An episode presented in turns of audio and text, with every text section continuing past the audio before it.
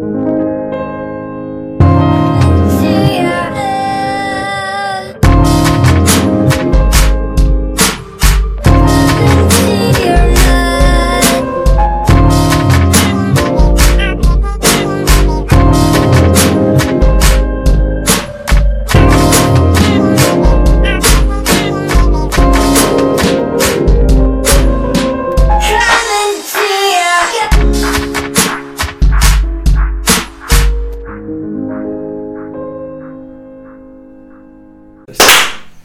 amigos, ¿cómo están? Bienvenidos a este primer episodio del podcast Delitante. Eh, antes que presentar el tema de hoy, a los invitados y a mi querida producción que está aquí presente. Hola. Eh, pues estoy muy contento de empezar este nuevo proyecto, un proyecto que llevo pensando desde hace años, eh, porque me encanta hacer cosas con mi voz.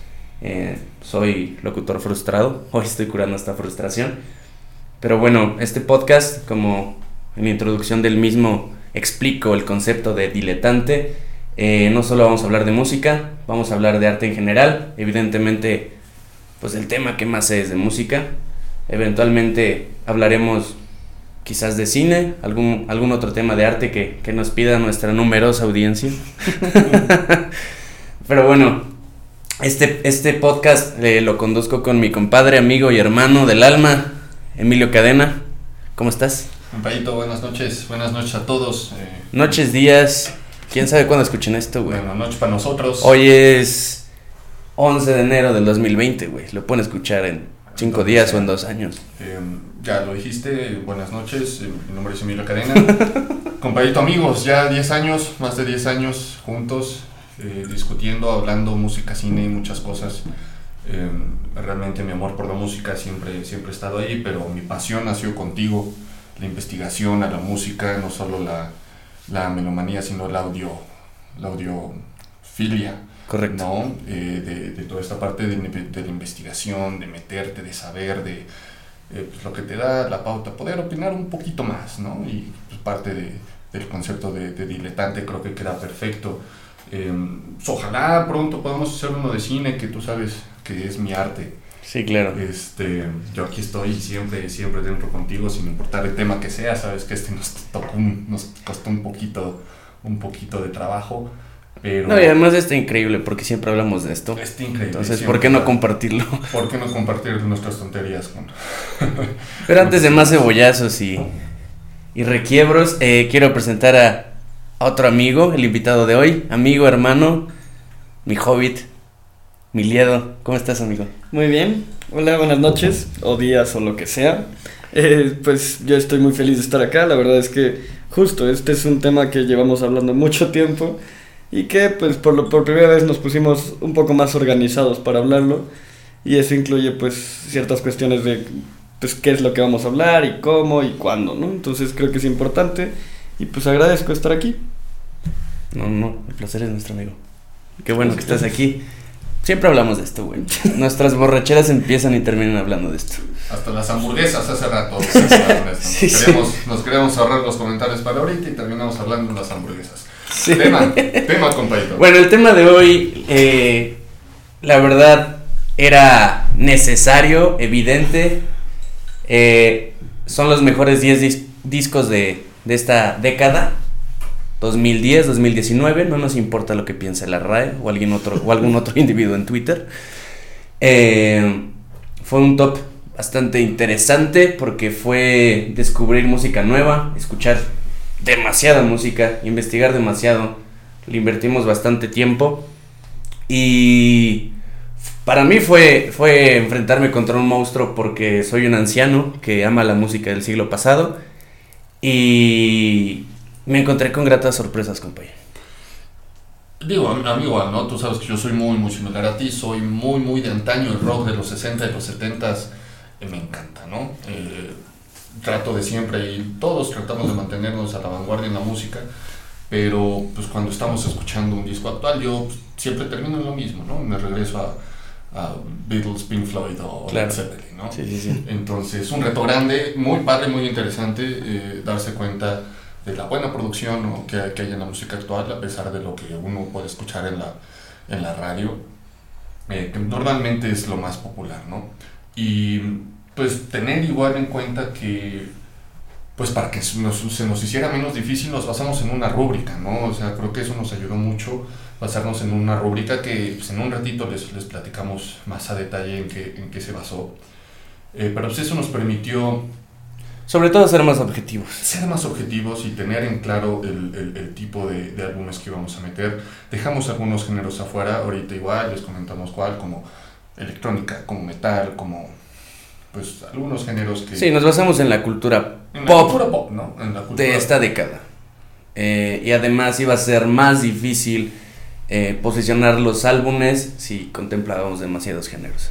Y igual que nos quisimos alejar un poco de, de las listas más populares que uno se puede encontrar en, en internet, como, los, como es The Rolling Stones, The Guardian, Pitchfork, ¿no? que meten excelentes discos, pero siempre que veíamos esas listas, como que había algo que no nos terminaba de convencer, había algo que nosotros considerábamos que, que se debía considerar más para, para muchos álbumes. Sí, y al fin y al cabo es nuestra perspectiva de cómo, cómo vivimos la música, aunque también partimos de, de la rúbrica para ser más objetivos, no solo que, el génesis de esto fuera un gusto o, o, o- o- o hacerlo más personal, ¿no? Sería, eh, tratamos de ser lo más objetivos posibles. Y bueno, comenta cómo va a estar la dinámica, cómo vamos a llevar eh, este top. Ok, eh, tenemos dos listas, ¿no? Tenemos la, la lista de producción que, que nos encar- encargamos de hacer eh, Raúl y yo ya a lo largo de, de varios meses. Tenemos desde junio, julio, yo creo que queriendo hacer este, este video. Nos esperamos un poco porque justo cuando lo Video hacer- podcast, compadre. O sea, te Este estás podcast, confundiendo. Sí, este- Ubícate, sí, yo- sigo, yo sigo con mi cine, perdón. no estoy acostumbrado a hacer audios, la verdad. Eh, este podcast lo queríamos hacer desde mediados de año. Eh, sale, ese es mío, ¿eh? Sale Life of Pablo. Es que aquí estas chimeneas no paran de fumar y ya se están compartiendo los cigarritos. Eh, a mediados de año sale eh, Jesus is King de Kanye West, ¿no? Lo que nos dice, a ver, ¿sabes qué? Espérate tantito, todavía no se acaba el año, hay material muy importante. Entonces, eh, aunque ya pasó el, el, el, el tren de, de todos los videos y todos los podcasts y todas estas listas que salieron, nosotros lo quisimos hacer con más calma, con toda la música presente. Este, y tenemos dos listas, la de producción y la del invitado, ¿no? Y bueno, a mí me gustaría decir que mi lista no está tan ponderada en una rúbrica como la que tienen ustedes, sin embargo sí está basada un poco en el gusto musical y un poco que me recomendaran discos y a partir de ello yo hacer una, una lista propia, ¿no? Tú puedes hacer lo que quieres. eres Sí, gracias, gracias. Aunque Porque ya vi un poco de tu lista y ya me empecé a emputar. Ah, pero qué barato. Ar- ar- yo creo que, yo creo que para entrar, yo creo que para entrar al top 5 ya es cuando nos vamos a empezar a agarrar a madrazos. eh, porque pues, es cuando ya uno quiere meter lo que más le gusta, ¿no? Claro. ¿no? Entonces, eh, y más porque aunque escuchamos música muy similar, en, en nuestros géneros favoritos diferimos mucho, ¿no?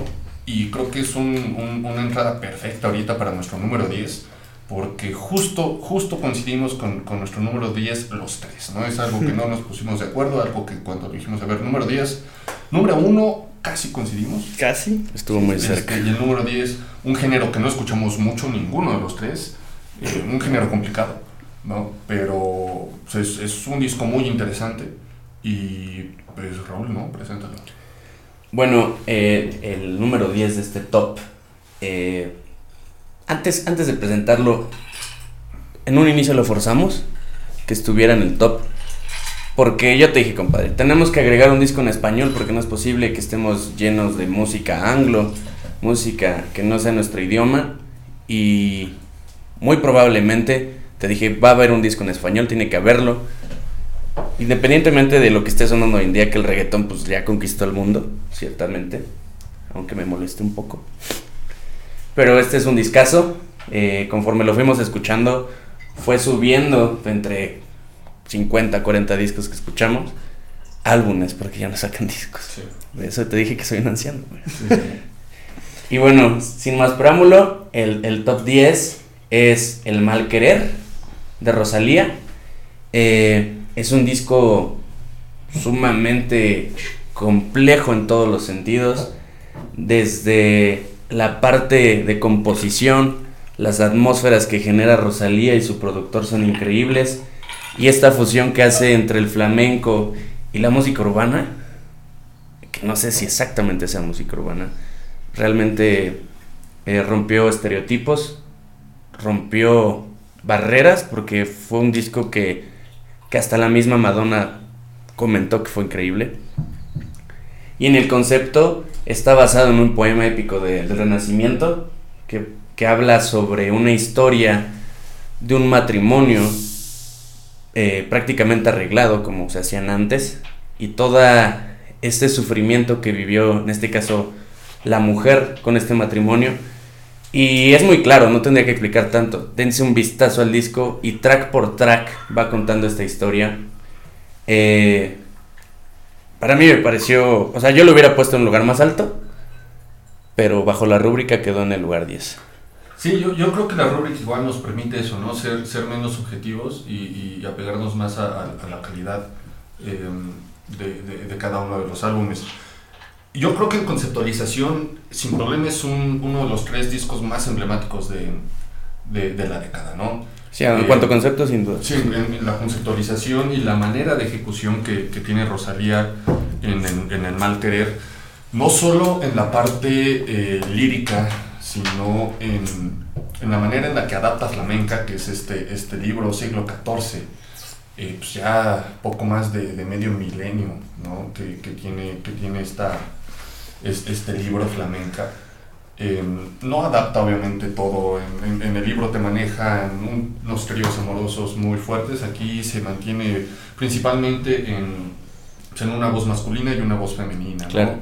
¿no? eh, y toda, toda la complejidad de las relaciones de hace 700 años. No, y es un tema muy vigente. Es un tema muy vigente y eso es lo interesante del disco, como, como un tema de hace 700 años, un disco, un, un disco, sigo con el disco, este, Somos abuelos, libro, insisto. un libro anónimo de hace 700 años sigue vigente su problemática hoy en día y desde matrimonios arreglados, dentro de los celos dentro de una relación. Maltrato a la mujer física y psicológicamente. Ajá, o sea, el maltrato a la mujer, ¿no? El, la violencia dentro de la familia y la conceptualización que da eh, desde los nombres de las canciones, ¿no? Que, que se toma la delicadeza de guiarte cuando no debería, pero te guía con el nombre de la canción y con el capítulo que está representando de, del libro dentro, dentro del disco, ¿no?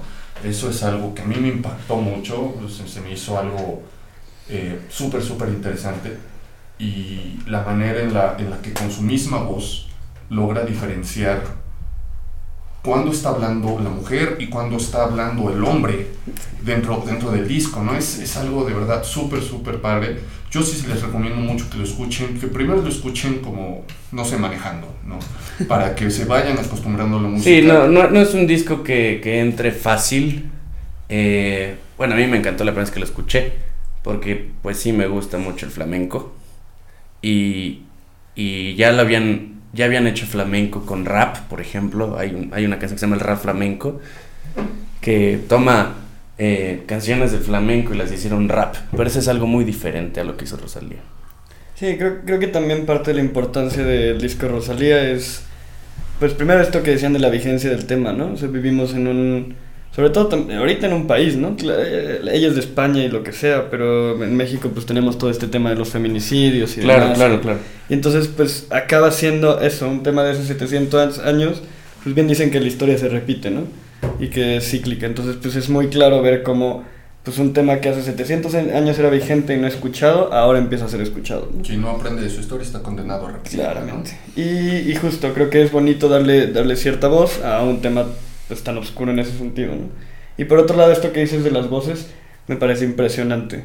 O sea, es, es la voz de una sola persona que te guía en un diálogo continuo durante todo el disco de entre dos personas que están en una relación sumamente violenta, ¿no? Y que dentro de la melodía, eh, en, entre más lo escuchas, más te das cuenta, ¿no? O sea, si no tienes un, un, un oído tan, tan fino como, como tal vez yo, que yo no, yo, o sea, yo no tengo tan buen oído de, de, de, en música porque no me he pasado la vida ¿no? Eh, haciendo este tipo de, de, análisis como tal vez tú lo haces, compadre, ¿no? desde hace mucho tiempo. Pero te vas dando cuenta que hay, que hay elementos dentro del disco que te van, este, que te van guiando, que te van eh, perfilando a que sepas quién es quien está, eh, quién es el, que está hablando, si es la voz femenina, la voz masculina. Normalmente tiene muchos coros con voces blancas que te dice luego, o sea, al, al momento en que ya escuchas tal vez hasta una parte tardía del disco en Bagdad, que ya sabes al momento que salen los coros, Claro, sabes que es este claro, claro. ¿no? Sí, sabes sí, sí. que ella es el hombre, sabes que va sobre sobre Hay violencia, este, güey. sobre la Sien- sien- violencia. Sientes esa incomodidad, la agresión, la violencia, la sientes en la canción. De verdad lo que transmite Rosalía a la perfección en cuanto a transmitir ese sentimiento. Y líricamente, la letra, yo me quedo con, con, con- con el último track, que es A Ningún Nombre, es el track número 11. Y me voy a quedar con la letra de, de la última estrofa, que cuando la escuché ya como por la tercera vez que ya tenía como consciente bien la historia, le puse más atención.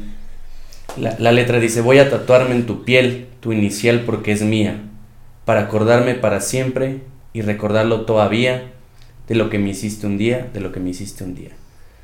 Esa es como, puta. Y sabes, ¿no? O sea, inclusive, digo, ya, ya nosotros escuchamos el disco, sabes que ahí es eh, la, la, la mujer la que está hablando. ¿no? Claro, claro, claro. O sea, las, las heridas que, que recibe. eh, y, y no dejar, no dejar atrás tal vez el, la característica más obvia del disco, que es la limpieza de la voz de que tiene Rosalía a lo Mm. largo de todo el disco. No, además, la vocerrón de Rosalía, Sí, sí, sea, te digo, la, la, la voz, la limpieza, la, la pulcritud en la que lleva el, el disco, eh, se siente una, una artista muy madura, ¿no? O sea, para llevar, ¿qué? ¿Cuatro Tres años tres activo. años Claro. activa, ¿no? Desde su primer álbum de estudio. Se le siente muy madura, se le siente muy centrada, se le siente muy conectada con el tema y con el mensaje que quiere dar, ¿no? Sí. Con, con, con el Sí, justo, justo creo que ahí es importante saber que, pues esto, decían que era un álbum co- con un concepto interesante y probablemente de los álbum, eh, álbumes eh, con un concepto más fuerte. Pero creo que los álbumes conceptuales a veces pierden la idea y cada quien saca una interpretación, ¿no? Creo que este es un ejemplo muy bueno de cómo tener un concepto y cómo bajarlo a la realidad. Claro, claro. Te acabas enterado de cuál es la historia, eh, enterado de cuál es el concepto y llevado a tierra de manera perfecta prácticamente todo el disco. Y, y también lo relevante del disco es que, digo, obviamente este es un top y, son grandes álbumes y varios de ellos son conceptuales, pero hoy en día hacer un álbum conceptual es muy arriesgado porque ya no vende.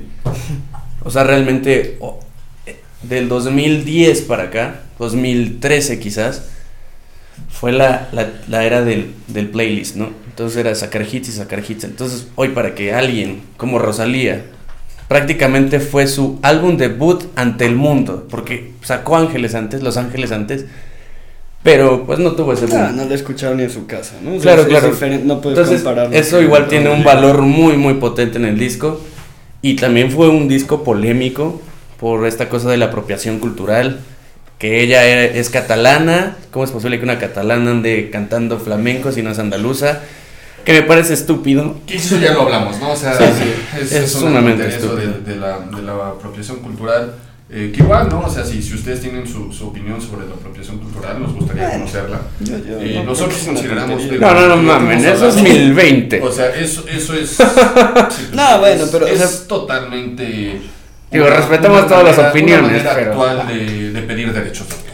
Claro. ¿no? Así de fácil. Sí, una forma muy, muy, muy, muy villana de conseguir dinero. Pues sí.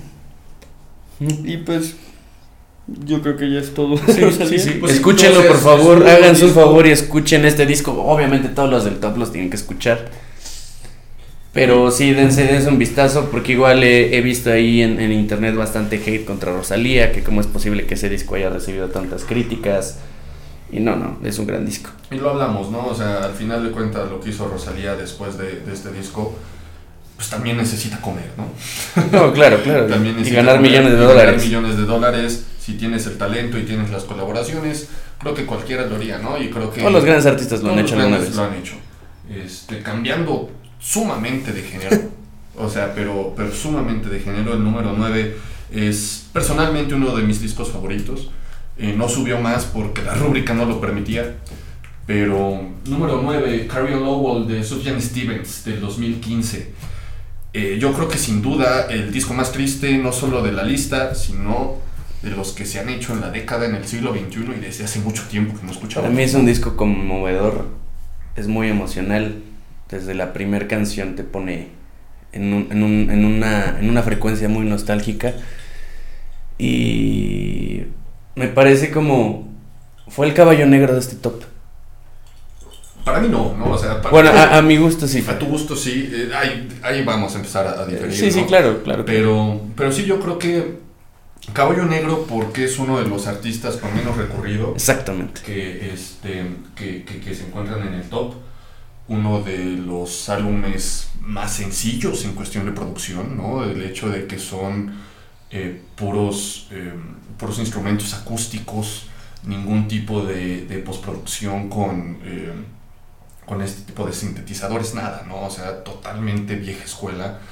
Y, y creo que eso Sí, no, no, no grabaron por tracks separados. Cuando grabaron fueron todos los músicos al mismo tiempo. Que me parece igual un valor agregado a este disco. Que lo hace interesante. Y hasta cierto punto retador. Porque hoy en día son grandes producciones o, o te mueres, ¿no? O sea, y- Sí, sí. ¿quién va a sacar un disco?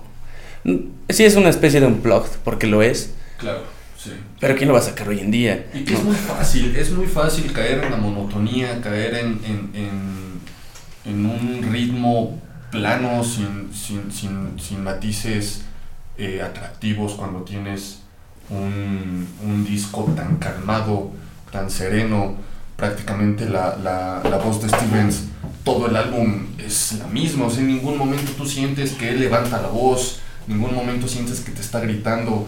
Son No, él te está contando una, sollozos, te está contando una historia. te está contando la historia más triste del mundo, ¿no? O sea, es, el, el álbum es eh, la conceptualización, que yo creo que es igual un, un punto dentro Sí, sí, de la claro. rúbrica Muy fuerte. que- que muy, muy fuerte. Te está contando la historia de la muerte de su madre, ¿no? E incluso ve la portada, sale Carrie Lowell, Carrie es su, su madre, era su madre, eh, Lowell era su padrastro. Te está contando su vida, eh, todas las penas, todas las, las, las cosas que él siente que hizo mal con su madre, las cosas que él considera que su madre hizo mal con él. Eh, su madre desde muy corta, muy corta edad sale de la vida de, de Stevens a la edad de un año, una mujer con depresión, una mujer con esquizofrenia, una mujer con muchos problemas y, y que realmente sientes que es un diario, ¿no? Sientes Sí, que es un diario. Que es, que es un diario y que este cuate te está, te está abriendo las puertas de su corazón y de su mente y de su inconsciente diciéndote, ¿sabes qué? E inclusive en la primera canción, que para mí es la más fuerte, ¿no? Eh, porque desde el segundo dos, con, con, con, con ese juego de, de arpejo de guitarra, te, te agarra. Sí, sí. Y, y frases como de, madre, te perdono, ¿no? O sea, Sí, es muy fuerte. te perdono prácticamente por morirte y por tratarme de la manera en la que me trataste. Eh, y en otras canciones igual te dice, ¿sabes qué? Perdóname tú a mí, ¿no? Porque yo no hice las cosas bien, tuve que haber sabido mejor las, las enfermedades que tú tenías, los problemas que tú tenías, con lo que estabas luchando con un hijo. Es, o sea, es un disco sumamente triste, sumamente melancólico. Y, y yo creo que fue terapéutico, güey. Exacto, ¿no? Y se siente, se siente así, se siente terapéutico. Y un remanso para, para él, porque pues, no es fácil. Tam- También creo que es importante que pues los discos que son muy personales suelen ser difíciles de hacer. Porque pues, no- con el arte buscas cierta empatía y buscas que la gente se siente identificada con lo que estás Claro. interpretando, ¿no? Entonces el, el hacer algo tan personal y tan lejano a lo que todos, bueno, mucha gente ha vivido, por lo menos yo, eh, y supongo que ustedes también, No, no. eh, es, es, es impresionante, ¿no? Como algo tan personal acabas sintiendo una empatía aún sin entender qué es lo que estaba viviendo, ¿no? Cómo lo estaba viviendo. Y es que así debe ser el, el arte bien hecho. Pues creo que es como vas a ver una, vas, vas, vas a, una- a ver una película y es un, es un drama y te conmueve y lloras. Cumplió con su objetivo. ¿no? Y, y este disco lo cumple perfectamente. Y más por el cambio que, que llega a tener Sufjan en, en- en su género, ¿no? Eh, uno de sus primeros discos, Michigan, en el 2003, en el 2005 saca Illinois, y cuando nos hace saber Sufjan que, que su idea es sacar un, un disco de cada uno de los 50 estados, 50 y tantos, 51, no sé cuántos estados tiene Estados 50. Unidos. eh, Ni Bruce Springsteen lo Ajá, o hizo. sea, dices, jamás vas a acabar, ¿no? Entonces, eh, cam- cambia su tirada en esta década, eh, pues ya prácticamente a, mediados, ¿no? En 2015 saque este material totalmente cambiando el, el, el, tipo de música que haciendo un poco de folk, a pesar de, de, tener instrumentos totalmente acústicos. Eh, le da un, un, un, aire de frescura a su carrera, ¿no? a pesar de que sus últimos trabajos no han sido tan sonados. Creo que este álbum es, es muy fuerte, es muy interesante y nos, o sea, personalmente... Producción, ya está abriendo el agua mineral. Claramente. ¿Qué pasó, producción? Ah, no presentamos a producción y llevamos ah. en, el, en el 9. Ahorita en un break. Saludos, producción. Hola, hola. Este, y pues bueno, para no quedarnos hablando de más, porque, porque ya vamos a empezar con, no con problemática, pero con, con esta, esta dinámica de que en los discos en los que no coincidamos, presentamos las dos listas, ¿no? Entonces, nuestro número 9 dentro de producción es eh, de, de Sufjan Stevens. Eh, Liedo, me gustaría que presentaras tu número 9. Sí, eh, mi número 9 es el disco Reflector de Arcade Fire. El disco sale en el año 2013. Y bueno, eh, hay varias cosas de este disco que me parecen muy, muy chidas, ¿no? Pero creo que de lo primero y lo más importante es que. Ok, es el disco probablemente el menos digerible que tiene Arcade Fire. Creo que, pues sí, ¿no? Es muy fácil escuchar Everything Now. Es, eh, pues, divertido escuchar The Suburbs. Y, bueno, Neon Bible es otra cosa. Pero Reflector llega a una cierta profundidad musical que, que me parece fantástica. El, el, cómo se ligan todas las canciones con la anterior recuerda un poco a, a lo que empezó a hacer Alan Parsons hace varios años. Y, pues, en particularmente la canción de Porno me parece fenomenal, ¿no? O sea, creo que es una de las mejores canciones de la década. Y pues también creo que el, no solo está en el top siendo el disco, sino lo que Arcade Fire llegó a hacer en la década, ¿no? Creo que también es un poco el reconocimiento a una banda que sin muchos reflectores, reflector, reflectores, que sin muchos reflectores eh, pudo mantener su esencia y realizar varios álbumes de manera contundente y haciéndolo muy bien. Y yo creo que uno de los álbumes de, de Arcade Fire, que, que, dicho de paso, te agradezco a ti, Lido, porque tú me enseñaste esa banda hace unos años. Em, un, un, álbum, yo creo que el que más ha tenido campaña, el que más ha tenido producción, Reflector, un álbum doble, eh, pues, prácticamente producido en su totalidad Por, el, por el ex líder de LCD Sound System, ¿no? Entonces es un disco súper interesante, eh, poco digerible, a la primera, inclusive el más difícil de encontrar, ¿no? Bueno, poco digerible según lo que escuches. Bueno, claro, sí. Ah, claro, pero incluso si escuchas cosas como Radiohead, por ejemplo, pues va a ser perfectamente digerible. O sea, como que escuches indie rock. Sí, pero, claro, pero claro, incluso dentro de, de, su género, que sería el indie rock, no, no, no es incluso dentro de lo que ha hecho la banda, es el menos digerible. es decir, no, no, es un disco fácil de escuchar a la primera. Eh, tiene canciones que son sumamente pesadas, ¿no? Eh, muy cargadas de, arreglos, muy cargadas de producción, que funciona muy bien eh, enlazado, pero al mismo tiempo sí complejiza la escucha la primera, ¿no? Y sobre todo si no estás seguro de qué es lo que estás, lo que quieres escuchar, si no sabes si de repente lo, encuentras en YouTube o en, Spotify. Exacto. O sea, Exacto, o sea, te digo, desde, la, desde las plataformas en las que lo encuentras, o sea, yo lo tuve que escuchar, escuchar en YouTube, a mí me cuesta mucho escuchar discos en, en YouTube. Claro. Este, eh, no está en Spotify, no está, creo que en, en, Google ya, Music. Ya está en Spotify. En Google Play Music ah, había mucha, había mucha música de Arcade Fire y sí estaba Reflector, güey. No, pero Reflector, sí es cierto que Reflector tuvo una cuestión Cabe mencionar que no lo escuché en el año, ¿no? O sea, yo, ya lo descubrí después. o sea, Reflector yo lo escuché hace máximo un año. no, yo, yo, sí lo escuché en cuanto, bueno, no, no en cuanto salió, hace como dos, tres años. Y la cosa con Reflector es que sí, hace dos, tres años no, estaba, en Spotify, correcto. solo estaba en Deezer, en ninguna otra plataforma de streaming estaba. De hecho, Arcade Fire estaba peleado con los distribuidores. Porque yo tengo un amigo que, que precisamente tiene Spotify y yo siempre tenía Google Play Music. Me dijo, güey, dime si hay música Arcade Fire y me cambio Google Play Music. Chequé y había muy poquita. Entonces, no sé qué tenía con, con las casas distribuidoras, con las plataformas digitales. Supongo que un poco era amor La verdad es que no, también desconozco, pero supongo que sí era un poco amor al arte y a los álbumes y a los discos, ¿no? Como tal. Eh, no, no sabría decirte cuál es la razón per se Pero sí, o sea, tiene cierta dificultad hasta de encontrarlo, ¿no? Ya ahorita, en este momento está desde mediados de este año, creo, está en, en Spotify. Y es interesante porque sí es el disco menos escuchado de Arcade Fire, eh, un poco por esto, porque cuando crece Arcade Fire como banda y cuando crece la popularidad, pues no estaba encontrable, ¿no? Justo lo que decía Cadena, lo tuve que, que, que buscar en, YouTube. en YouTube y lo escuché en YouTube y luego llegó un momento en el que la tercera vez que, cu- que escuché la canción de porno tuve que eh, hacer algo para poder escuchar más esa banda, ¿no? Que fue descargarlo ilegalmente el disco Claro. porque No tampoco lo encontré, opción. no, y tampoco lo encontré físicamente, ¿no? No era tan fácil tampoco sí, sí. El, el acceder a él. No, y, Arcade Fire es una banda que agradezco que haya surgido. Porque hablando musicalmente, tampoco es como que me encante, pero digo, lo que están haciendo es increíble. O sea, es genial su música. Son grandes creadores de atmósferas. Te podría decir que de repente es un pop muy chingón. Porque no es pop, No. Ok. pero sí, sí, sí. trae una onda muy, muy padre. Yo creo que lo más pop que han hecho definitivamente es Everything Now. Everything Now, que Sí, también sí. es un gran disco. Es un gran disco, ¿no? Es el más increíble, ¿no? De- definitivamente. Y un fenómeno muy extraño, ¿no? Que pasa con, con Reflector y Arcade Fire, porque pues, vienen de su tercer disco de Suburbs, que igual estuvo en, en la pelea, ¿no? Para entrarse a este Claro, top Sí, sí, 10, sí. eh, muy, muy, muy cerca. Yo creo que. A mi gusto los- es el mejor de Arcade Fire. es el mejor, o sea, para mí es el mejor de Arcade Fire.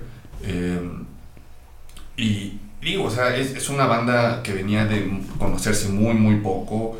eh, y, ga- y gana el Grammy, ¿no? O sea, gana el Grammy en 2000, Sí. 2010, 2000, 2010 con The 2010. Suburbs, sí, 2010 gana con The Suburbs.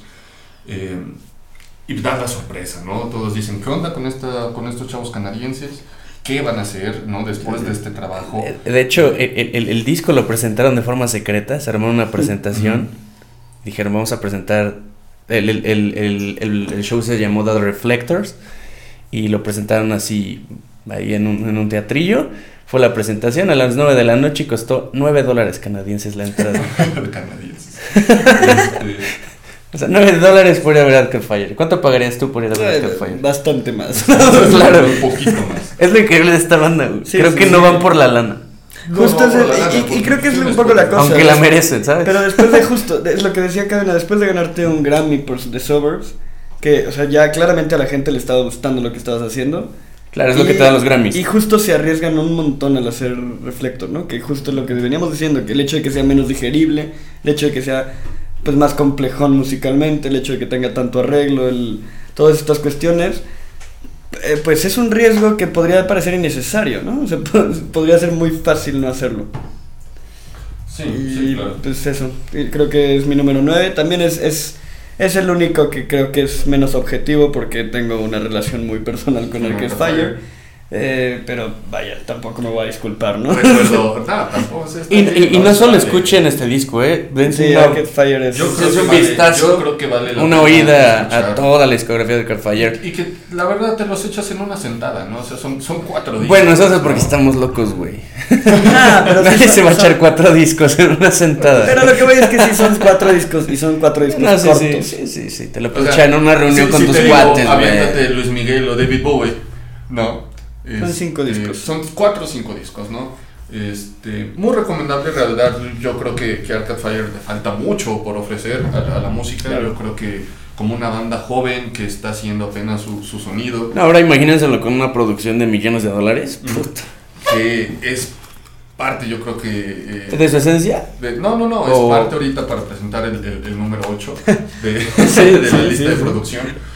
Eh, un álbum muy interesante, un álbum con, con un, tema de, eh, un tema de producción súper interesante.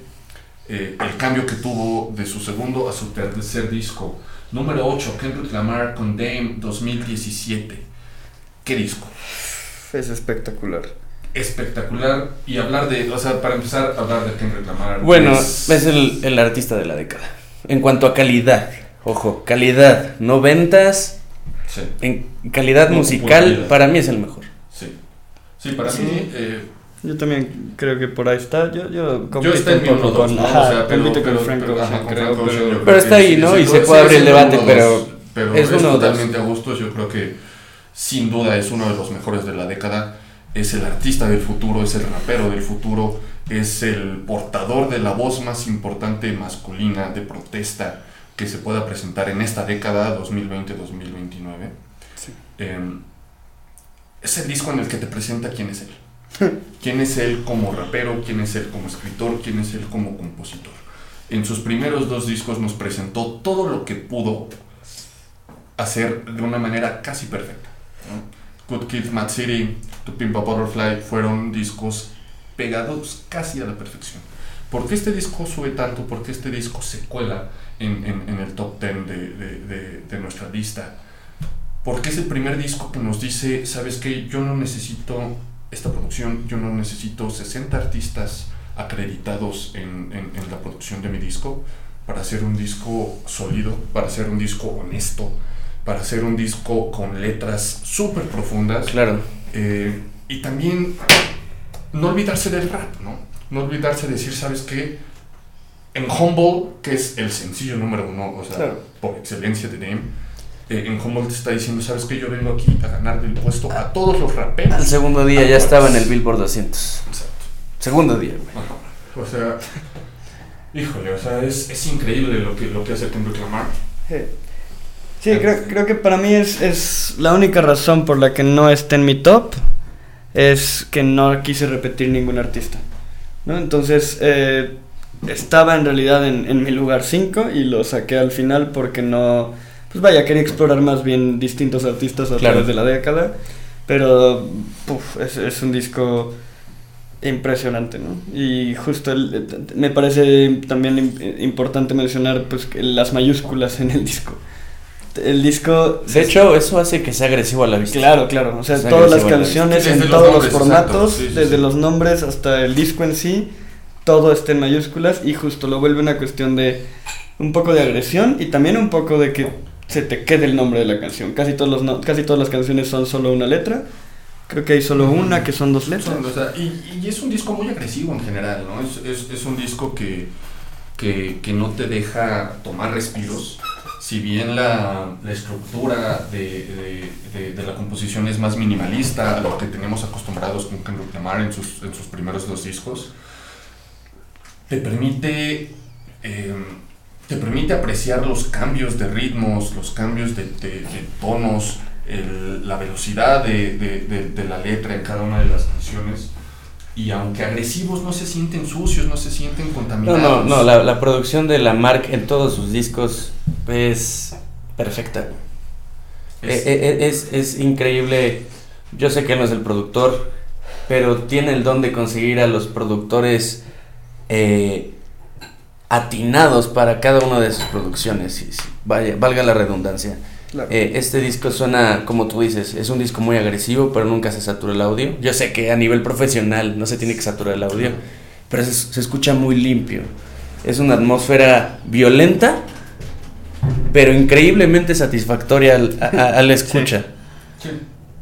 es muy, muy, muy satisfactorio. Y más si eres fan de, de Kendrick y vienes siguiendo su, su trabajo, eh, realmente te das cuenta que, que, es un álbum suyo, ¿no? y, ojo, tampoco es un álbum fácil de escuchar. No, no, no, no es fácil de escuchar y precisamente por los cambios de ritmo que tiene tan abruptos, tan El primer track, bueno, no recuerdo ahorita el nombre de la canción, pero de repente está la canción y te mete, pa, te mete una conversación y sigue la canción, Sí, no, tiene cambios muy abruptos. Blood, sí es, sí es Blood, la número uno. Y digo, la, la manera en la, en la, en la, que, la que termina el disco para mí es una de las más fuertes que yo he escuchado últimamente, definitivamente la más fuerte de, del top, compitiendo por ahí con, con el número 2, que en, un ratito hablamos. Eh, Duke World es, es una canción súper, súper pesada de escuchar, ¿no? O sea, Kendrick no esconde en ningún momento lo que te quiere platicar, es la canción con una letra más extensa. Eh, más ruda. bueno, es muy rudo el disco, pero... Es muy rudo el disco, pero, pero la, la, la prosa en la que te la lleva súper super acelerada te está platicando la historia en la que su productor hace 20 años eh, estuvo a punto de matar a su padre, ¿no? En, en, en una tienda de... Gracias, producción. Eh, gracias, producción. estuvo a punto de matar a su padre en una tienda de... de, de a, a una grocery store Ok. Fue. Miscelánea, carnal. Una miscelánea. y, y te platica cómo, cómo esas, esas decisiones que tuvo su productor cambiaron la vida de él y la vida de, de, de, de- de Kendrick en todos los sentidos, ¿no? Como el hecho de que no matara a su padre le permitió llevar una vida profesional. Este, digo, es, es, es nada, más, nada más te dice cómo cambian nuestras vidas, ¿no? Entonces Claro. tú te pones a pensar todo, todo, todo lo que cambió en los últimos 20 años y, y es, o sea, es, es una letra súper, súper fuerte, muy intensa, muy agresiva y muy personal al mismo tiempo, ¿no? Que no sientes que está exhibiendo a su productor, sino que sientes que te está... Es una conversación muy íntima. una- un- exacto, que te está tratando de, de compartir una emoción que, que, que su productor no, nunca tuvo la plataforma para... para No, y, y- como decía Liedo, la- la- la- las etapas se repiten, este es un ciclo. Es decir, es, un- es una historia de otro afroamericano que sufrió violencia. Su entorno era así. Claro. ¿Qué hubiese sido de, la, de, de, de, de grandes artistas en la música? Es decir, llámale Barry White, Stevie Wonder, los grandes raperos de los 80s, de los 90s, eran un entorno violento y, y su remanso y, y su salvavidas fue la música. Ray Charles, todo. Claro, Ray Charles, ¿no? Y ya, bueno, por último, del comentario mío del disco, me parecería importante también recalcar el crecimiento de las canciones, ¿no? Eh, va siendo como de algo microscópico a algo muy grande. Empieza pues diciendo Blood, luego sube a DNA, a DNA, luego sube a Element, Feel, Loyalty, va, va subiendo Sí, hasta claro, llegar por a acá va, por capas, claro. Y después de, después de Dios, lo único que te cuenta es justo la experiencia más personal que te puede contar. Entonces, eh, tiene un crecimiento el disco muy bien llevado. O sea, Sí. va de Dios a la intimidad. Claro. Qué fuerte, güey. Y, y justo va creciendo a tal punto que lo último, lo último es Dios. Pero hay algo más grande que Dios que es la intimidad humana. Sí, es tú ¿no? mismo, al fin y al cabo. Y vaya, me parece imp- im- importante decirlo porque todo el disco se siente. Eh, si bien no es que no es que vaya creciendo en, en musicalmente, en el sentido de que cada canción sea más intensa que la anterior, No, no, no, pero sí en las temáticas, Claro. sí en los mensajes, sí en el cómo se hace. Y, pff, o sea, desde ahí ya va, o sea, desde los nombres y el ritmo y, y cómo empiezan las canciones, ya, Sí. Ya, y- va, ya va ganando. ¿no? Siguiendo la línea esta que dices de, de último comentario, eh, a mí personalmente, y yo no dudo que a miles de personas le hayan llegado lo mismo, cuando escuchas la última canción, escuchas el tema, escuchas la historia, eh, termina el disco y los primeros 3, 5 segundos de silencio después del disco, la primera palabra que a mí me llegó después fue damn. Sí, claro, güey, a huevo. Sí, O sí, damn, man. Que, que si realmente yo pensé, verga, güey.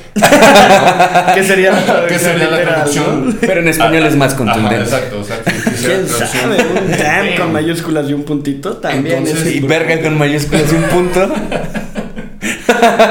Entonces, como último comentario, se me hace muy atinado. Sí, claro, claro. Sí, sí. Uy, qué bonita forma de cerrar esto. sí, la verdad, sí. Tu número 8, Eh, mi número 8 es un disco interesante, me parece que es pues una de las bandas que a más gente enamoró sin, Sí. por razones diferentes a lo que normalmente enamora, ¿no? Es An Awesome Wave de Al J. Creo que Al J es, es una banda que nadie sabe exactamente por qué le gusta. Tienen pues esta cuestión melódica con las voces que es muy interesante. Eh, las letras a veces parecen no tener sentido, un poco porque va siguiendo la línea de que la voz es un instrumento. Entonces hay ciertas palabras que suenan mejor que otras y entonces eh, llega en la voz que no normalmente no ves, ¿no? Entonces, pues antes de esto creo que Al J era muy poco conocido, por lo menos dentro del- de mis círculos. Y de pronto sale la canción de Breeze Blocks, ¿no? Que es el, pues el, el gran, llamémosle, ¿cómo? El sencillo clásico. El, El- sencillo el que podría sencillo llegar a ser un clásico. Probablemente clásico, que es, que es parte de, de, de lo que poni- pusimos en la, en la La rúbrica, rúbrica. ¿no? Eh, esta canción. De hecho, pudiera no, explica la rúbrica porque no la hemos explicado. Cierto, ya vamos vamos Puede en- ser buen momento. Sí, sí, puede ser un gran momento en vez de Vamos a- seguir hablando. Ahorita más vamos a tomar dos puntos. Uno de esos, el sencillo como posible clásico. No, no, ex- explícala de corrido. Bueno, eh, tú, pusimos 10, 10 puntos ¿no? a, a- a- a calificar. El primero, eh, la calidad técnica, ¿no? La calidad técnica en, en todos los sentidos. No lo quisimos desmenuzar de más porque era meterse en cada y cada, o sea, otra subcategoría y más y más, y era súper complicado. Pero desde mm, la Calidad, sí, claro. calidad musical, calidad de voz, rango de voz, la manera en la que en la que Interpretaciones. en la que se interpreta, la manera en la que conecta la letra con la música, todo este montaje propio de la producción y de la calidad, ¿no? El segundo es el impacto social, prácticamente solo de la parte sonora, ¿no? Interesante mencionar por qué, porque hay discos, este, hay discos como Lemonade de Beyoncé, que gran parte de, de su impacto que tuvo fue visual, fue las giras, fue la campaña que tuvo política a nivel mundial Ella misma. ella misma, ¿no? Entonces, eh, y que por eso pues, yo creo que aquí no tendríamos mucho problema en mencionar que Beyoncé es una de las voces femeninas, o si no la voz femenina más importante de la década del siglo XXI dentro de la música. Es, eh, Pero una de las más. o sea, Una de las más. Es importante. es muy, muy importante. Entonces, eh, el impacto social dentro de los álbumes de la parte sonora em, fue muy importante y eso, eso, o sea, no considerar la parte visual, ¿no? Y, otros, Claro. otros, y otras categorías hizo que álbumes como Lemonade no, no pudieran estar en, en, en esta en, en este top. La parte de la producción, híjole, yo creo que fue em, lo que más nos sorprendió, ¿no? De No, pues es que fue la era de la producción. la era de, De las producción. grandes producciones. Una de las, o sea, discos magnánimos en cuestión de producción, millonarios, eh, la cantidad de artistas, o sea, yo creo que eso fue algo Sí. que definió muchísimo. Hacen que la experiencia del disco, del álbum, en Sí. este caso, eh, sea muy agradable. Muy, muy agradable. El cuarto, la conceptualización del álbum, ¿no? Que igual es, yo creo que, que cuando estás buscando un, un- un álbum completo, un disco completo, la- o sea, el, el concepto te tiene que agarrar. Tú tienes que saber qué estás escuchando y por qué lo estás escuchando, porque puedes escuchar música buena, puedes escuchar buenos hits, buenos sencillos, pero si realmente un álbum no te atrapa como tal, no te atrapa desde inicio a fin, no es que esté fallando, pero no consideramos que, que termina por trascender, ¿no? Claro. Además, Por lo menos como álbum, ¿no? Hay muchos que esto pueden ser, lo, lo decíamos hace rato, puede hay muchos álbumes que están hechos escondiendo que quieren tener varios sencillos con la misma temática. ¿no? claro, claro. Pero un álbum eh, pues completo creo que tiene que tener por lo menos una conceptualización interesante. Sí, no, a, a- a mi gusto Claro. los grandes álbumes de la historia han sido conceptuales. O sea, ahí está, por ejemplo, Sgt. Pepper, Sgt. por Pepper, ejemplo. ¿no? Sgt. Dark Pepper, Side of the Moon. Dark Side of the Moon, ¿no? OK Computer, ¿no? Songs in the Key of Love, etcétera, ¿no? etcétera. Este, el quinto es la popularidad del álbum eh, en todos los sentidos, ¿no? En las listas, en, en los billboards. El ruido, el prácticamente. ruido, lo que hizo, o sea, que hizo ruido a, a- a nivel mundial. Esto es algo que muchas listas y muchos, muchos críticos no toman en cuenta porque consideran eh, involucrar mucho al público, ¿no? Claro. Involucrar al público eh, y pues muchas veces aquí entra eh, pues cosas, o sea, hay géneros que a nosotros no nos terminan por convencer, como pudiera ser el reggaetón, ¿no? Pero por eso tenemos No invoques a Satán. Ya. pero por eso Ya tenemos viene, no te otras preocupes. cosas que, que, que, pues igual eh, eh, nos permitieron tener un- una lista mucho más completa. Las ventas, creo que igual las ventas es algo súper interesante. Eh, los discos que tenemos aquí no son los más vendidos, a excepción de dos, tres tal vez. No son los más eso es lo importante. Es que debe haber un balance con qué tan comercial eres y qué tan buena Exacto, música porque al haces. final de cuentas, eh, por mucho que, que, que- sea por amor al arte, no comes de arte, ¿no? Y Los Sí, sí. artistas están ahí para... Vamos a regresarnos a las bases. The Beatles. Beatles, claro. Sin ventas no hubieran sido los Beatles, porque fueron un gran negocio. Además de excelente música, ¿no? Sí, o sea, se, se- se combina, ¿no? Ahí es como el, el, la- la- el balance perfecto, ¿no? Los Claro. Beatles. Sí, claro. Y que nos, y que nos guíe igual al, al séptimo punto de la, de, la, de la rúbrica, que es la recepción de la crítica. ¿Qué opinó la crítica de, de los álbumes, de los artistas, de la época en la que lo sacó? Si fue acorde al año, si fue acorde a los problemas sociales, si fue acorde a lo que venía haciendo con, con, con su música anterior ese artista, o si tuvo un cambio refrescante eh, a comparación de lo que venía haciendo. Creo que de ese punto también importa saber que, pues, claro, nosotros somos personas que nos gusta mucho la música y escuchamos mucha música y consumimos un montón de música, ¿no? Pero al final de cuentas no somos críticos. Y algo sabrán los críticos que les pagan por decir que les opinaron, ¿no? Claro. Entonces, pues sí, creo que también puede ser un ejercicio de ponderación interesante ver, pues, qué opina la gente que sabe más que nosotros. ¿no? La gente que realmente conoce qué está pasando. Y, y, cosas igual que son muy, muy tangibles, cosas que puedes ver en la, en la televisión o investigar en internet, ¿no? El, el, octavo son los premios. Así de fácil. Y lo podemos reducir eh, a los Grammys, ¿no? Que son los premios Pues más sí, importantes sí, sí. A, a nivel mundial dentro de la Por música. muy criticados que sean. Por muy criticados que sean, es el parámetro más importante que nosotros tenemos para un sector de la música, ¿no? Claro. Entonces, eh, eso, igual, eso igual nos dio mucho, eh, mucha apertura para involucrar a otros artistas que pudieron no haberse colado ¿no? en, en el top 10, pero, pero que sí nos hicieron voltear a ver música que de otra manera no hubiéramos visto y que resulta que es buena, y que resulta Claro. que tiene muy buena producción y que tiene eh, muy buenos elementos. eh, y pues que al final de cuentas siempre es interesante ver la competencia y pues abrirte a, géneros que, que no siempre nos gustan, ¿no? No, claro. Pero además, esencialmente los premios te hace trascendente también. Claro, ya Claro. te- tienes algo que cuando alguien Que busque. quién no recuerda esta foto de Michael Jackson como con 8 Grammys, O ¿no? ocho Grammys, ¿no? O Adele con 6, creo. Es- No, fue. Sí, sí, fue Adele. Sí, Adele Sí, con sí, seis. con- sí. Eh, Forzosamente te vas a acordar de ese artista. Sí. Son fotos icónicas. Y que, y que el otro día lo hablamos tú y yo, Raúl, eh, que, que al final de cuentas estar hasta solo nominado, Ya es un Grammy o un Latin Grammy, te posiciona, te posiciona Sí, dentro claro. del gremio, ¿no? Y que igual viene, o sea, y hasta pareciera que lo hicimos en, en, en orden, eh, la trayectoria del artista. La trayectoria del artista es súper importante y no porque define el trabajo que está haciendo con, con, con, con un álbum en particular, pero sino que tiene que ver... Te habla de ser constante. Te habla de ser constante, te habla de saber qué puedes esperar de un artista. Si un artista saca regu- un, un álbum regularmente bueno, lo vas a criticar con una vara mucho más alta y mucho más difícil Claro. que, que, que si es un artista nuevo, ¿no? No Si un álbum debut. Claro. Exacto, si ahorita, eh, no sé, eh, Radiohead en 2020 saca un, un disco, lo vas a criticar muy, muy, muy diferente. No, más duro. Ajá, o sea, muy, muy, muy- exacto, muy, muy, muy duro, muy crítico, o sea, muy Porque fuerte. las expectativas para empezar son altísimas. son altísimas, ¿no? Y no forzosamente, en, en, eh, en el caso del artista que me digas que haya tenido una trayectoria importante, eh, va a ser un trabajo mejor que el anterior, güey. Sí. Pero probablemente sea muy bueno. Y muchas veces la crítica, no solo la crítica, nosotros como consumidores igual somos muy duros. Sí. Por- porque es como, no sé, sale el nuevo disco de Radiohead en 2020, 2022, ojalá salga pronto. Y no, la verdad no estuvo tan padre. Empiezan a atacar en Twitter, güey.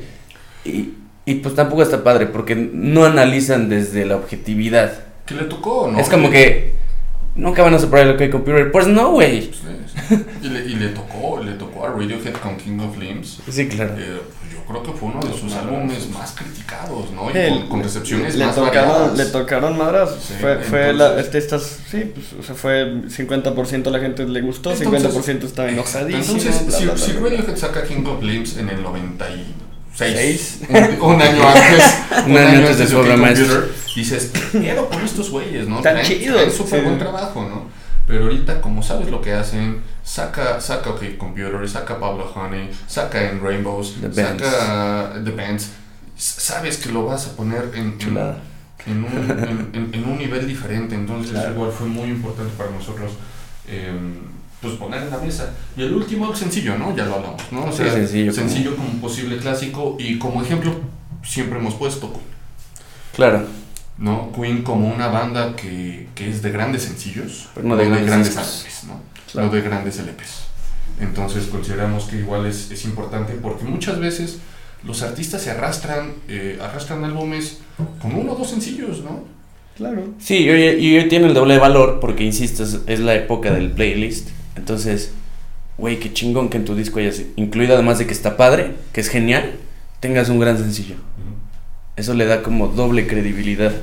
Y que creo que es lo que pa- pasa ahorita con eh, Amazon Wave de, Claro. de Al Jay, ¿no? O sea, Breeze Blocks yo creo que es una de las grandes canciones de la década. No, no, y, y por De otro hecho- lado, Breeze Blocks te enseña una banda que nadie había escuchado. Es, un- es un álbum debut. Sí, ¿no? honestamente yo no escuché el disco completo, pero conozco Yo la no Ah, canción. el disco completo. Yo, Yo yo- no yo creo que deberían absolutamente. Sí, o sea, es, o sea- es, es un disco que te lleva por muchos lados. O sea, justo la canción de antes de Breeze Block, corrígeme si no, pero creo que es Tessellate. Y Ajá. Tessellate es la canción probablemente la más difícil de escuchar del disco porque es, son tres instrumentos y son tres instrumentos de percusión y la voz. Y lleva, lleva todo eso y acaba la canción y empieza la canción como más pop, más fácil de reconocer y tal y tal. Es, en general este disco de Al lo que te enseña es el rango que tiene Al Jay, ¿no? O sea, que te puede hacer una canción que puedes escuchar en cualquier momento como Breeze Blocks y te puede hacer Something Good y te puede hacer Matilda y te puede hacer, vaya, Matilda. varias canciones del disco que eh, por sí solas funcionan y que como colectivo también funcionan a pesar de lo diferentes que son entre ellas. Que también creo que hay un valor bien interesante en poder crear algo tan distinto de sí mismo cada canción. Porque no hay... Vaya, claro que, claro que Al Jay tiene un estilo, ¿no? Que es muy identificable. Pero al mismo tiempo, eh, creo que nadie podría asegurar que Al Jay es un género u otro, ¿no? Claro. Y, Creo que y más, pueden y más jugar lo que bien. dices, ¿no? Como, como álbum debut. Como álbum Es debut espectacular. Es, es muy fuerte tener un, un álbum debut con un género y un, un estilo tan marcado, Sí, ¿no? sí. Yo creo que Al lo hace excelente en, en este álbum, a pesar de no haberlo escuchado todo, creo que he escuchado casi todo. Yo creo que he escuchado Ajá, casi, este, casi todo. Pero, pero es importante eh, escuchar un álbum con, un, con el orden, ¿no? Sí, Porque los artistas no son tontos, lo No, hacen no, con- por algo hacen las por cosas eso- como las por eso haces. los pones con ese orden, ¿no? Entonces yo creo que es, es un disco súper interesante. Eh, hay que darnos el tiempo de, de- de escucharlos y tal vez en, en un futuro pues poder ir retomando, ¿no? Hacer un Este capitulito. ¿no? Un capitulito, ¿no? ¿Por qué no? Y regresas. Jalo. Pasamos al número 7, compadre. Claro que sí. El número 7, vamos a ver. El número 7, uh, gran disco. Es que no me acordaba Pues cuál es era. tu top, güey. No, no, no, pero pues no tenía mi lista aquí a la mano, güey. No, no la tengo de memoria, mi mente es corta. Bueno, este disco es de una banda sumamente vigente. Creo que es la banda, me atrevo a decir, de rock más importante que hay hoy en día. O sea, de las nuevas bandas de rock. Para mí es la más importante. Discutible, Pop pero, pero eh, te lo puedo comprar. Es de The Vampire Weekend, Mother Vampires of the City. Este disco salió en 2013, justamente el 14 de mayo. Es un disco muy interesante porque se me hace un disco de la old school, old school tipo Beach Boys. Aunque no lo crean, me sonó mucho a eso. Pero con una atmósfera muy moderna. Una sonoridad eh, pues que te atrapa al momento de escuchar el disco. Eh, venían de, de Contra, que fue del 2010, que igual fue un buen disco. Pero este es un disco que yo creo que en un futuro va a ser todavía más valorado de lo que está haciendo ahora. Va, va a envejecer muy bien. Porque las canciones están muy bien escritas, el disco está muy bien producido y creo que va a ser un álbum que va a envejecer súper bien. Y que después de Contra, eh, Vampire Weekend y, y, y Ersa Koenig te, te pone muy en claro que quiere retomar el pop de, de la banda, ¿no? Sí. Eh, que, que después de Contra, y digo ya después lo, lo, lo que hizo este, en, en 2017, creo que, que saca su, su siguiente disco con, em, con Father of the Bride. No es cierto, 2019 Father of the Bride. Pero con Mother Vampires of the City eh, te deja muy en claro sus influencias que tiene con folk y pues sin salirse de su género que es, que es, que es el indie rock. Eh, la capacidad que tiene Ersa de, de, de plantear en sus canciones diferentes temas, desde romanticismo, desde problemas políticos, desde problemas sociales y hasta meterse con la religión, ¿no? Sí, Es, es sí, muy sí, difícil sí. meter una canción como, como eh, justo lo estamos hablando hace rato, Heya, mi canción favorita del disco. Ah, de, de muy lejos, ¿no? Creo Es- que es el, el sencillo que podría ser es, un clásico. es el cenit Sí. totalmente Sin de- duda. de- de- del álbum. A pesar de que tiene un tramo para mí casi perfecto, desde Step hasta Everlasting Arms, es un, es un tramo de 5 o 6 canciones, en donde sientes cambios no abruptos, pero sí considerables de ritmos, de música, de letras, e inclusive la voz de, de, de Ersa se siente eh, muy variable, pero muy conectada, ¿no? Se No, siente- y, y además es un color de voz muy conectable. Muy Sí. conectable, muy. Es muy fácil de Eh, digerir. es esas canciones que puedes cantar en el coche completamente Claro, y no claro, nada de claro. importancia y también te puedes poner a escuchar el álbum y decir, ¡ay! Órale, ¿no? Hacen sí, más claro. de lo que Claro, yo o estaba sea, escuchando. porque al final de cuentas sus cambios, no, o sea, sus cambios de ritmos no son sutiles, pero están muy bien diseñados, están muy bien ensamblados en el disco. Eh, los tonos de electrónica que llega a manejar a, a diferentes canciones son, son muy sutiles. Creo, creo que es importante esa cuestión de la electrónica, ¿no? Justo esto que decías de que Sí, Vampire Weekend puede ser la banda de, de pop rock más importante claro. actualmente. Creo que es porque han adaptado muy bien la- las, adaptando a la época. las nuevas tecnologías, la nueva época, estos nuevos ritmos, estas nuevas herramientas. Y justo, el, todo el disco tiene un deje de cu- cuestión digital. Tiene como, en la producción se notan ciertas cuestiones como de esto, de electrónica y demás, que funcionan. Y que no se ven forzadas y que no se ven para facilitar algo, sino más bien para hacer algo mejor. Claro. Y que gustan, yo creo que es de los discos más rítmicos de, de- del top. Yo o creo sea, que es el más rítmico. Yo creo que sí, sí, ¿verdad? sí. Es, es- es muy rítmico, es muy fácil de digerir, es muy fácil que te guste. Todas las canciones son muy potentes. ¿Y sabes? Me pasó algo muy particular. Producción.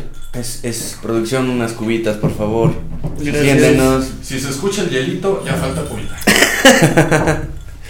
Eh, bueno, les decía que, que este disco eh, me generó cosas como muy particulares. eh, además de los grandes clásicos de la música neoyorquina, con la música que conectas con Nueva York. Sí me imagino este disco caminando perfectamente en Nueva York y, y- y se escucha esa alma de Nueva York en el disco. Sí, sí, la verdad sí, sí se escucha mucho la costa este en, en el disco. Y después está Heya. Heya de verdad para mí es, es una obra maestra de, de- de la música moderna dentro de- del pop rock y, y el indie Dentro del rock. género.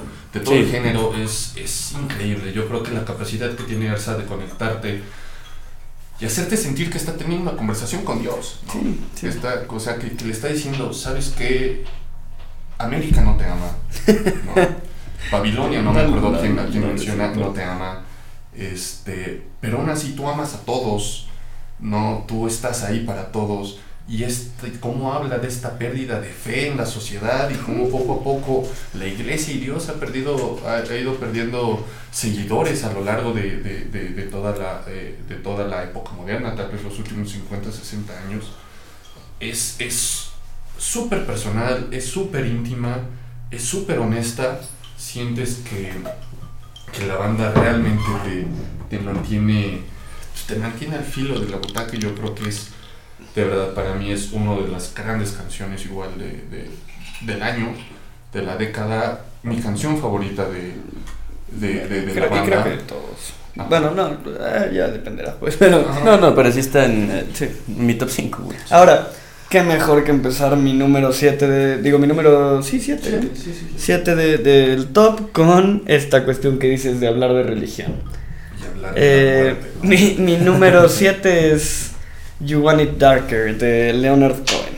Wow. Ok, eh, estuve en el umbral, pero no pensé que estuviera en el top de alguien. Ok, este. No, bueno, para empezar, Leonard Cohen siempre me ha gustado, ¿no? Es. es pues es un personaje con el que comparto varias iniciativas, ¿no? Eh, pues viniendo de una familia católica y pues cuestionando un poco todo lo que se me enseñó. Eh, pues escuchar y leer incluso a Leonard Cohen me, ha parecido algo importante dentro de mi crecimiento personal. Ahora, eso aparte, You Want It Darker, eh, a mí se me hace el mejor disco de Leonard Cohen.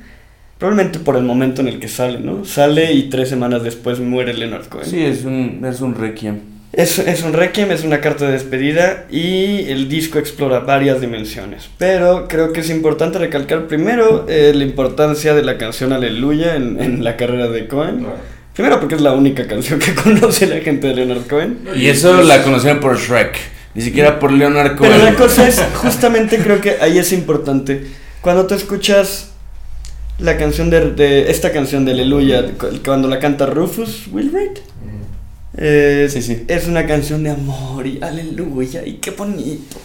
Cuando tú escuchas Aleluya de Cohen, No, es- el tipo está quejándose. Sí, sí, sí. Se es está quejando con su Dios, ¿no? Tiene una. eh, toda su carrera ha tenido conversaciones con Dios. Lo impresionante de este disco es ver cómo conversa con Dios acerca de su muerte. Se queja acerca de su muerte. Y claro, la canción sencillo eh, You Want It Darker es perfecta como una despedida. Es. es hay, hay una, hay una frase tal cual que dice: You Want It Darker, we kill the flame. Para alguien que ha estudiado la religión, para alguien que su carrera se ha basado en la, en la teología, para alguien que se ha basado en conversar con Dios, apagar la flama representa matar a Dios, ¿no? Y entonces este disco tiene una producción bellísima en la que en casi todas las canciones hay un coro atrás muy angelical y muy bonito y no alcanzas a escucharlo porque es tan oscuro, pero tan oscuro. En sí misma la voz de Leonard Cohen es oscura. Exacto, o sea, Claro. que sí, pero inclusive, inclusive en, en este álbum logra, logra tener un rango de voz mucho más grave, ¿no? O sea, Sí. tú- No, pues es que ya es un señor grande, güey. ya es un señor grande, pero mira, o sea, Era. Ah, no, pero. pero a- a nivel- a oh, nivel qué triste, güey. Eres, eres un ojete. Güey, a nivel, de artista que, que, a pesar de la edad, tú puedes modular tu voz. Claro, claro, hacerla más grave, más ba- alta. a ciertos tonos, ¿no? Y, y lo vimos con, con, con David Bowie en sus últimos trabajos. Claro. Este, Leonard Cohen decide bajar los tonos a, a- a las canciones, generar un- un- una sensación mucho más gótica, nocturna, misteriosa, Oscura. Creo que la definición del Es disco oscura, es es- oscuro. Y se siente el disco eh, no solo como despedida, sino como queja final, diciendo, ¿sabes qué? Me voy a quejar al final de cuentas, ya me voy, ¿no? Y, y no es una queja solo sobre, sobre su muerte, sobre sus problemas, sino sobre el modo, sobre Claro. la manera en la, que, en la que él considera que su Dios no le falló, pero en la manera en la que lo fue llevando a lo largo de su vida. Este, y, y- Digo, como, como dice de Leonard Cohen a lo largo de su carrera le reclamó y le dijo adiós de Sí, sí, todo. sí. Pero eh, justo creo que es importante, la- en, en la canción eh, You Want It Darker hay una parte que dice Hamevi, Hamevi, Hamevi, tal, tal, tal, tal, tal.